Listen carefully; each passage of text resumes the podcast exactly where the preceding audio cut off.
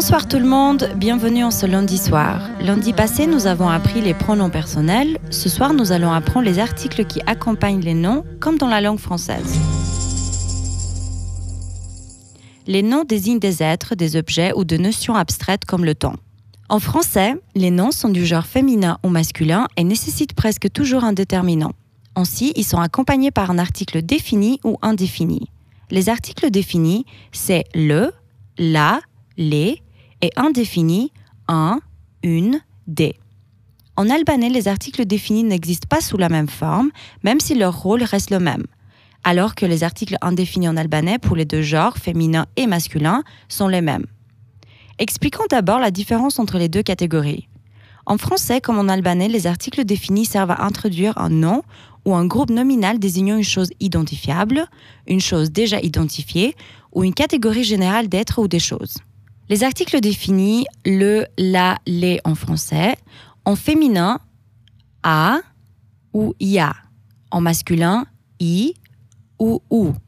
La fille, vaisa. Le garçon, diale.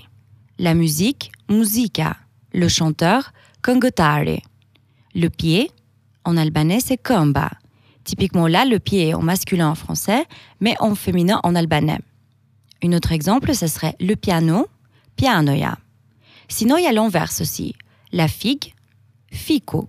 La figue est en féminin en français, alors qu'en albanais, il est en masculin. A et ya, c'est des ajouts à la fin d'un mot en féminin pour désigner son genre, égal à l'article défini la. I, ou, ajout à la fin d'un mot masculin pour désigner son genre, c'est égal à l'article défini le. Donc, si on répète, en féminin, on ajoute à la fin de chaque mot a, ya pour désigner son genre, et pour les noms masculins, on ajoute i ou pour désigner son genre. Les articles indéfinis, en français, un, une, des, en albanais, pour les deux genres, féminin et masculin, c'est le même article qui les accompagne. Regardons des exemples. Une fille, një vajz. Un garçon, një dial. Une voiture, një makine. Un carrefour, një kryqëzim. Donc pour un, une, que c'est les articles indéfinis en français, c'est le même article en albanais, një, qui désigne justement le genre féminin et masculin pour les noms. L'arrivée de la fin de l'année me rappelle comment en Albanie on fêtons Noël, mais aussi l'arrivée d'une nouvelle année le soir du 31. L'Albanie est le foyer de plusieurs religions, entre le musulman, le catholicisme, mais aussi l'orthodoxie. Il y a toujours eu une harmonie de vie entre ces religions pour plusieurs années. Noël est fêté euh, principalement par les chrétiens. La nuit du 24 décembre se passe à table. Toute la famille est réunie, à bien manger, regarder la télévision, discuter. Et avant minuit, tout le monde se rend à la cathédrale principale de la capitale parce que la messe de minuit prend place pour fêter enfin la naissance de Jésus le 25 décembre.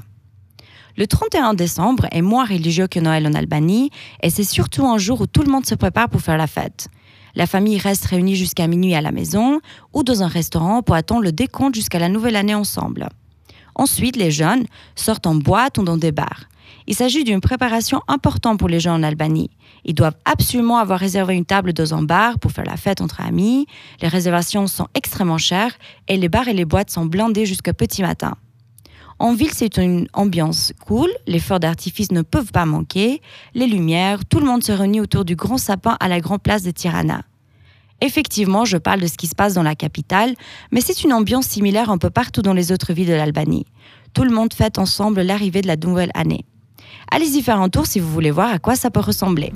Merci de m'avoir écouté, mes chers auditeurs. Nous finissons la première saison de ce podcast en beauté. Je vous souhaite des belles fêtes de fin d'année et on se retrouve pour la deuxième saison en février. N'oubliez pas de vous abonner sur ma page Instagram et Facebook sous le nom Apprends l'albanais. Miropavshim.